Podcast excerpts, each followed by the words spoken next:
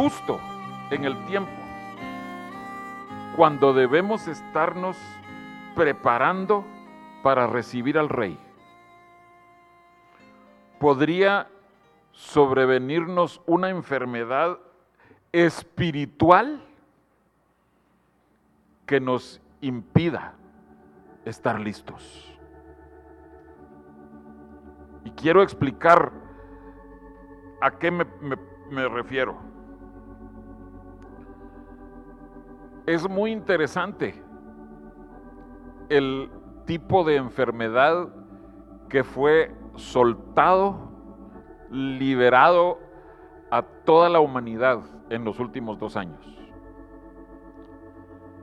El COVID deja secuelas en todos aquellos que se han enfermado y que han sobrevivido, aparte que produce muerte. Pero quedan secuelas.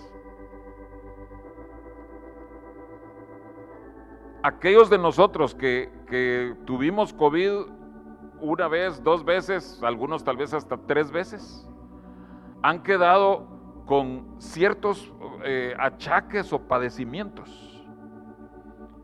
Yo les preguntaba a distintas personas, ¿qué, qué secuelas han quedado del COVID? Para empezar, cansancio. Un cansancio eh, que uno se siente agotado. Eh, si recién lo tuvo, eh, semanas o meses que queda así, en Guatemala decimos con un flato total, o sea que no hay fuerzas para nada. Pero pasan los meses y empieza uno a recuperarse, pero, pero hay cansancio. Quedan también problemas respiratorios, pulmonares, en muchos casos. Quedan problemas cardíacos, especialmente en jóvenes, personas jóvenes que no tenían problemas del corazón. Después de que les dio COVID, les quedaron problemas eh, del corazón.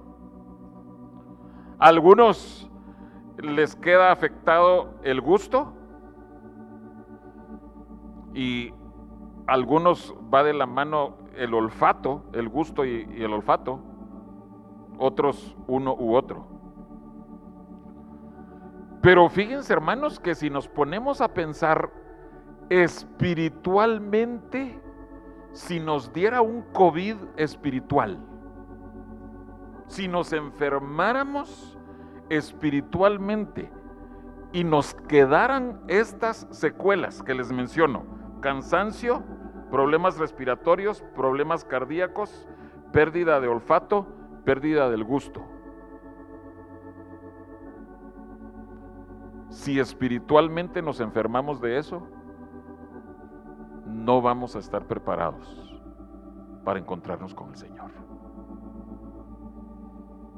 Porque cada una de esas áreas, y, estoy seguro de que si ustedes investigan más o preguntan con, los hermanos médicos o del área de, medicina en, en, la congregación, ustedes podrán tener otros síntomas, otras secuelas. Pero con estas nada más que menciono, si nosotros no estamos sanos espiritualmente de estas áreas, no vamos a poder prepararnos para encontrarnos con el Señor. Entonces es interesante que el enemigo haya querido afectar físicamente a tanta población, millones y millones en todo el mundo, y millones han muerto, ¿verdad? Pero millones han quedado afectados. Pero pensemos si espiritualmente eso pudiera estar sucediendo.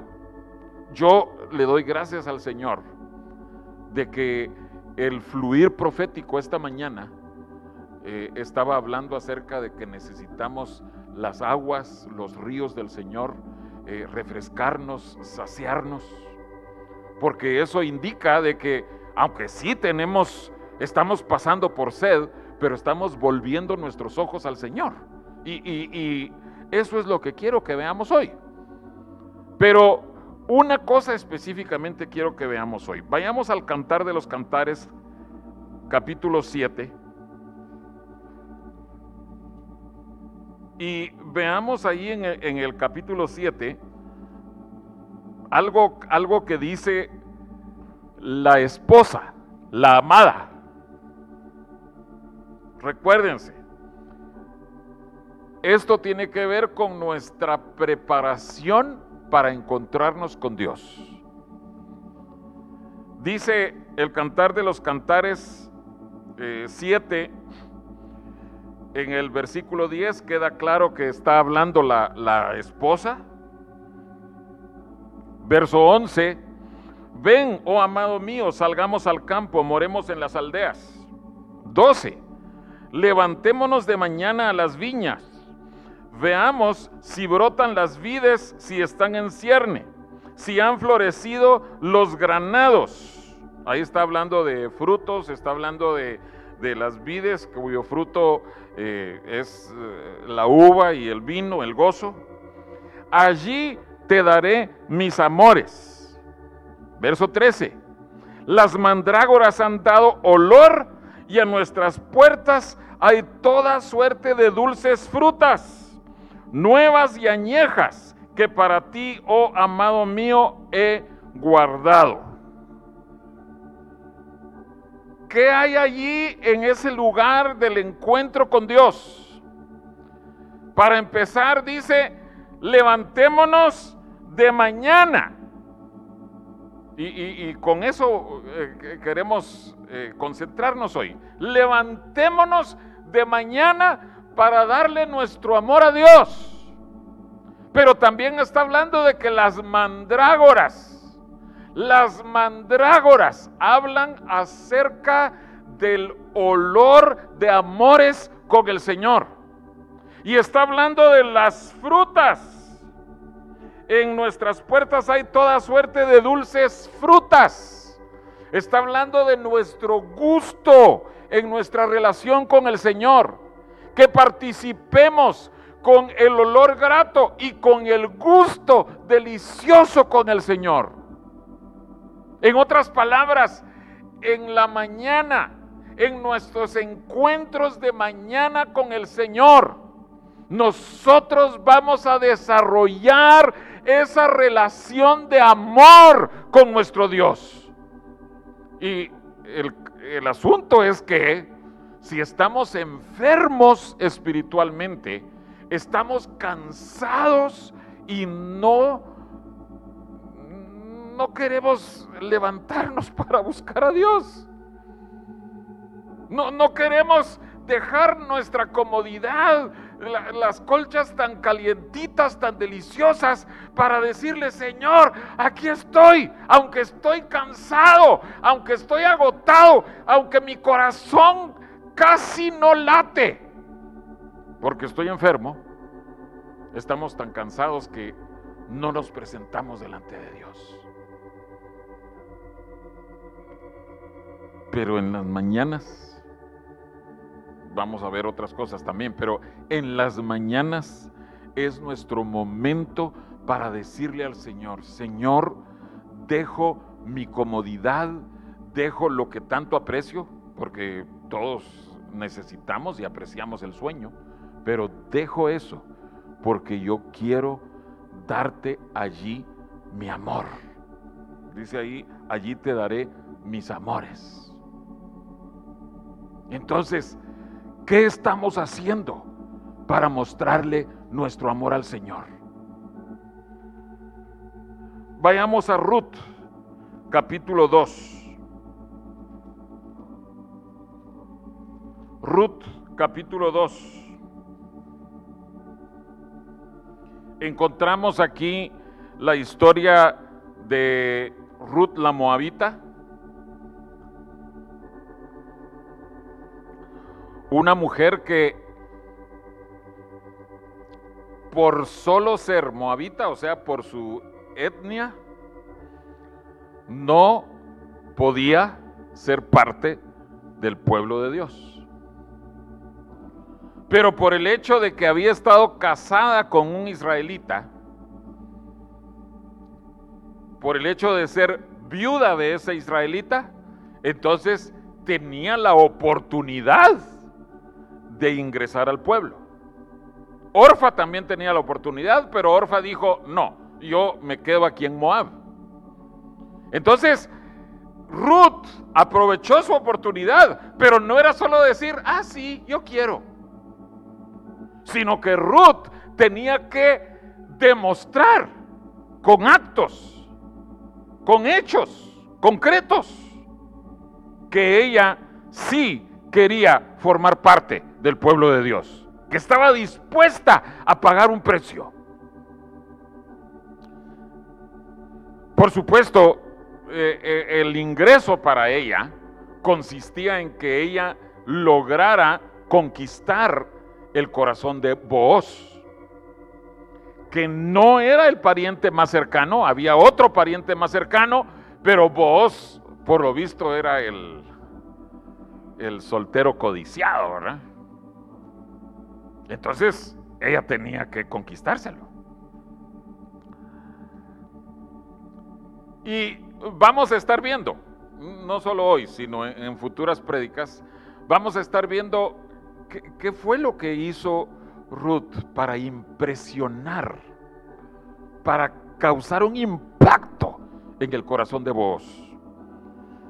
Ustedes conocen el, pasaje, han leído este, esto muchas veces o quizás incluso han escuchado la explicación de esto, pero Ruth, aconsejada por su suegra, Noemí, ella se fue a trabajar al campo de Boaz.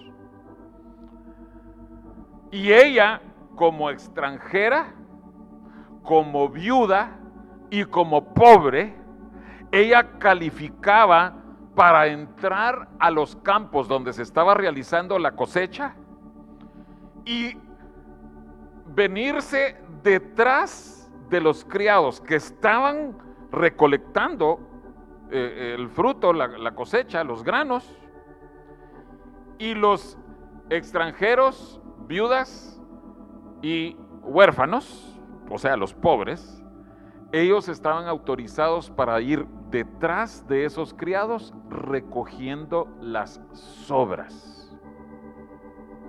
Las sobras. Así, las sobras. Y alguno dirá, wow, qué, qué, labor más denigrante, vergonzoso. Pero era parte de, no solo del corazón misericordioso de Dios, sino también que demostraran ellos que estaban considerándose necesitados y pobres y por eso ganaban el favor de Dios y del pueblo. Entonces Ruth iba a ir a espigar, a levantar las obras. Entonces, si te dicen a ti o si me dicen a mí, eh, oye, fíjate que tienes oportunidad de, de, pues, de recoger un poquito. No, no, no vas a, ser empleado de planta, pero, pero ahí algo logras recoger al final del día. ¿qué, hacemos nosotros? Ah, bueno, pues yo voy a ir. Llego yo a, media mañana, a mediodía, y eh, ya me, tomé un cafecito con panito, eh, ya vi eh, las noticias en la tele, porque pues la situación en Ucrania está bien complicada y ¿Será que queda muy lejos ahí el campo de voz? ¿Cuánto me haré de aquí para allá? No, pues ahí salgo cuando, cuando ya no haya tanto tráfico. Allá me voy y voy a trabajar. Creo que así podríamos hacer muchos de nosotros. Pero quiero que veamos lo que dice Ruth 2, 7. Les estoy dando esta versión condensada y, traducida. Pero Ruth ya estaba allí trabajando y vos llega, eh, aquí no dice que, que él haya tenido un amor a primera vista, pero sí preguntó por ella. Entonces, pregunta por ella y miren cuál es la respuesta que dan los criados, o sea, los empleados de, de Boaz, ¿qué dicen de Ruth? Eh, verso 6, es la joven moabita que volvió con Noemí de los campos de Moab. Verso 7, y ha dicho, te ruego que me dejes recoger y juntar tras los segadores entre las gavillas. Entró pues y está desde por la mañana. E, eso es desde la madrugada, desde la salida del sol. Hasta ahora, sin descansar ni aún por un momento. Llegó antes de que saliera el sol, empezó a trabajar diligente y esforzadamente. Y miren lo que dice el versículo 17, hablando siempre de Ruth. Espigó pues en el campo hasta la noche y desgranó lo que había recogido y fue como un efa de cebada. Trabajó desde la mañana hasta la noche entonces, quiero que veamos la diligencia, el tesón que manifestó Ruth, la moabita. Pero recuérdense, se trataba de crear un impacto en el corazón de su futuro esposo. Y con ese esfuerzo, Ruth estuvo trabajando desde la salida del sol hasta la noche. El esfuerzo es una cosa, pero quiero que recordemos qué es lo que tiene que estar sucediendo en la vida de todo hijo de Dios, de todo cristiano, en la mañana y en la noche o en la tarde para nosotros, hermanos, el poder encontrarnos con Dios cada mañana y cada noche es una oportunidad para impactar el corazón de Dios, aparte de los beneficios que nosotros vamos a recibir. Pero va a ser un mensaje que nosotros le demos al Señor. Que lo primero que nosotros hagamos al despertarnos es decirle, Señor, aquí estoy para darte mis amores. Aquí estoy, Señor, porque me urge entregarte mi amor. Y que lo último que hagamos también sea, Señor, aquí estoy. Gracias.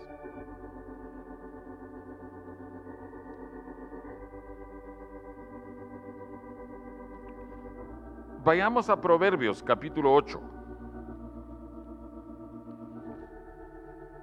Todos conocen este pasaje, este, este concepto de Proverbios 8.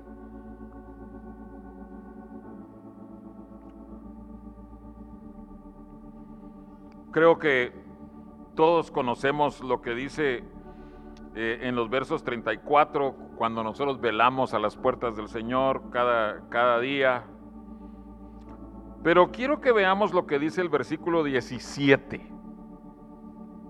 Proverbios 8, 17. Yo amo a los que me aman y me hallan los que temprano me buscan. Recuérdense, hermanos,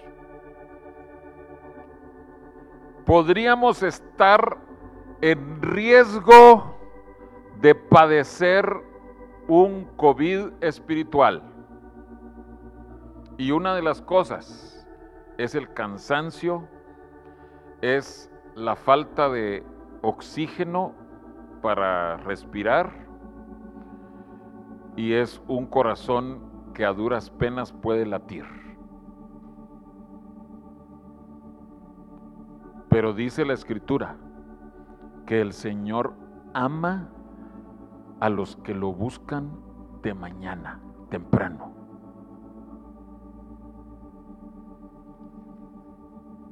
¿Quieres tú ser amado por Dios? ¿Quieres tú que Dios te muestre su amor así abiertamente, que te lo muestre? Entonces, impresiónalo de mañana. Muéstrale al Señor que para ti es esencial en la mañana decirle, Señor, aquí estoy porque quiero glorificarte, Señor, con mi vida. Y, por supuesto, tiene que haber gratitud, tiene que haber gozo, tiene que haber vida y luz de la palabra, lo que, los elementos que encontramos en el holocausto continuo. Pero el Señor ama, el Señor ama a los que lo buscan de mañana. Hmm. Vayamos a Deuteronomio capítulo 3.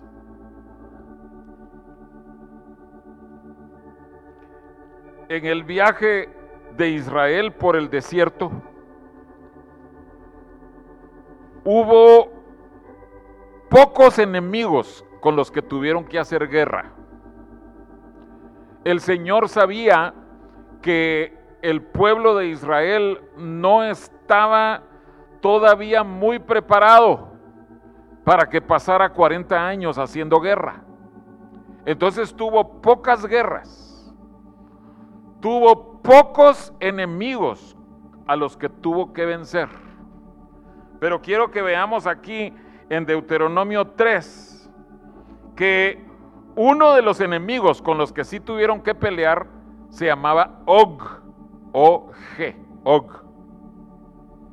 El otro era Seón o Sejón. Pero aquí en Deuteronomio 3, no, no, vamos a ver todo el pasaje, pero dice una pequeña descripción, una pequeña característica de Og, rey de Basán. Verso 11, Deuteronomio 3:11. Porque únicamente Og, rey de Basán, había quedado del resto de los gigantes. Su cama, una cama de hierro, no está en Rabá de los hijos de Amón. La longitud de ella es de nueve codos, cuatro metros y medio, y su anchura de cuatro codos según el codo de un hombre, su anchura de dos metros. Sí, era un gigante. Entonces, si necesitaba, ¿creen ustedes, una cama de cuatro metros y medio? ¿Cuánto es cuatro metros y medio? Hermano Toño, ¿dónde estás? De allá para acá son cuatro metros y medio. Para acá. De la pared para acá. Y dos metros de ahí de la pared a, la puerta. Una cama grande. ¿Por qué el Espíritu Santo escogió resaltar esta característica, este detallito insignificante, entre comillas, de Og? Porque Og amaba su cama, como muchos de nosotros amamos nuestra cama. Y hermanos, miren, yo tengo una cama grande, claro, la comparto con mi esposa, ¿verdad? Y, a veces le queda a uno bien poquito espacio en la cama. Si ustedes casados entenderán a qué me refiero. Pero es espaciosa, pero yo no creo que el Espíritu Santo nos esté resaltando aquí, no, es que, es que hay que dormir en camas chiquitas de medio metro de anchura. ¿ah? No. Creo que lo que el Espíritu Santo nos está resaltando es que no amemos el sueño. Dice en Proverbios también, no ames el sueño para que no te empobrezcas. Así. Entonces, el enemigo llamado Og de Bazán, que amaba su cama, su sueño bien dormidito, ese sueño. Israel tuvo que vencerlo en el desierto. Y nosotros, si queremos atravesar exitosamente el desierto, hermanos, tenemos que vencer ese amor por las colchas, por las camas. Tenemos que vencerlo.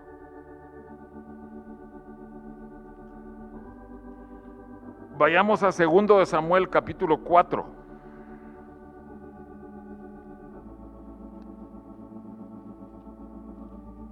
Segundo de Samuel 4. Vemos aquí la muerte de Isboset.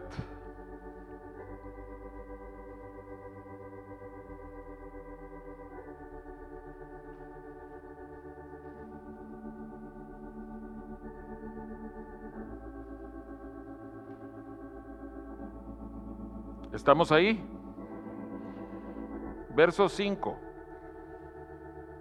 Los hijos, pues, de Rimón Berotita, Recab y Baana, fueron y entraron en el mayor calor del día en casa de Isboset, Isboset, el cual estaba durmiendo la siesta en su cámara. Tal vez tenía COVID, ¿verdad? Y aquí la portera de la casa había estado limpiando trigo, pero se durmió. También la criada padecía de él lo mismo. Y fue así como Recab y Baana, su hermano, se introdujeron en la casa.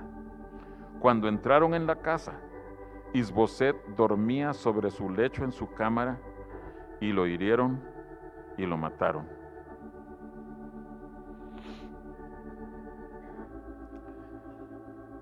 En el mayor calor del día hubo, hombres de Dios. Abraham viene a la mente que escogieron estar encontrándose con el Señor. Ese es el contraste que vemos.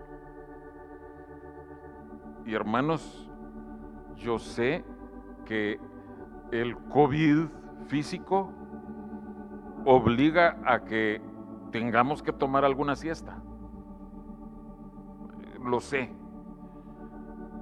Yo mismo lo experimenté. Pero déjenme decirles esto. Eh, eh, aquellos que se han quedado con ese problema de cansancio y somnolencia, el tiempo que estemos despiertos y que conforme pasa el tiempo es más el tiempo que pasamos despiertos, dediquémoselo al Señor. E, en vez de pensar, ay, es que, ay, es que, que, que ay, ¿por qué tengo que estar orando yo todo el tiempo? No, no, no. Que consideremos, Señor, en medio de mi cansancio, y, y puede ser también cansancio espiritual. Señor, en medio de mi cansancio, yo quiero entregarte mis amores. Anoten nada más estos, estos pasajes. Éxodo 24, Moisés edificó altares de mañana. Josué 6, Josué peleó batallas de mañana.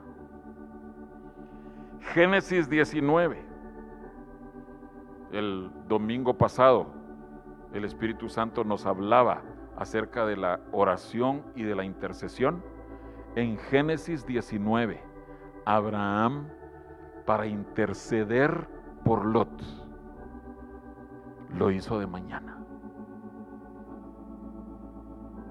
¿Se dan cuenta, hermanos, que el Espíritu de Dios quiere que nosotros veamos? Aprovecha esa quietud, ese silencio en la mañanita Aprovecha que todavía no has empezado con tus afanes, con tus quehaceres, con tus carreras. Aprovecha para dar tus amores al rey. Amén. ¿Y qué hacemos? ¿Qué hacemos cuando nos falta respiración?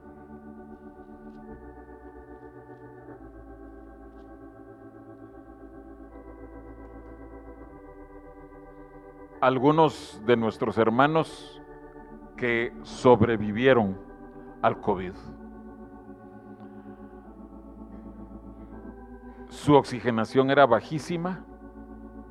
Oí casos de treinta y pico, cuarenta y pico de oxigenación, que, que cuando las doctoras nos decían, mire, si baja de 90 es preocupante.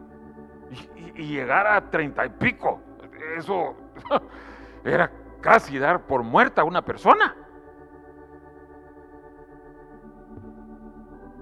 Pero si sobreviviste, si estás vivo, si estás respirando, y, eso quiero enfatizar, aunque te cueste respirar, pero si estás respirando, espiritualmente, aunque estés batallando, aunque e, ese canto que cantábamos sea tu testimonio, Señor, aunque fallé y no guardé tu fe. En otras palabras, te está costando caminar con el Señor. No tienes aliento para caminar con el Señor. Miren el último mensaje que el libro de los Salmos nos da. Es el último mensaje es el Salmo 150 y versículo 6. 150 eh, mensajes que el Espíritu Santo nos da, y por supuesto cada, cada salmo tiene muchísima verdad, pero de todo lo que el Espíritu Santo quiere dejarnos, nos deja con este último mensaje. Todo lo que respira, alabe Ajá. Aleluya. ¿Estás todavía respirando? aunque te cueste espiritualmente. Eh, yo creo, hermano, que si estamos aquí es, porque eh, eh, todavía tenemos aliento, espiritualmente hablando. Si vinimos aquí es porque, Señor, necesito asistir, necesito encontrarme contigo. Pues entonces, para ti es este último mensaje del Salmo 150. Si viniste hasta acá, por débil que te sientas, por suave o tenue que sea tu latido, tu palpitar de tu corazón, pero todavía sentiste, Señor, permíteme ir a tu casa y aquí estás. Entonces, el Señor quiere recibir tu alabanza. Tal vez no puedes cantar a todo pulmón. Tal vez alabas con una voz quedita porque ya no tienes fuerzas. Pero todo lo que respira, alabe ajá. Pues hermano, hay esperanza.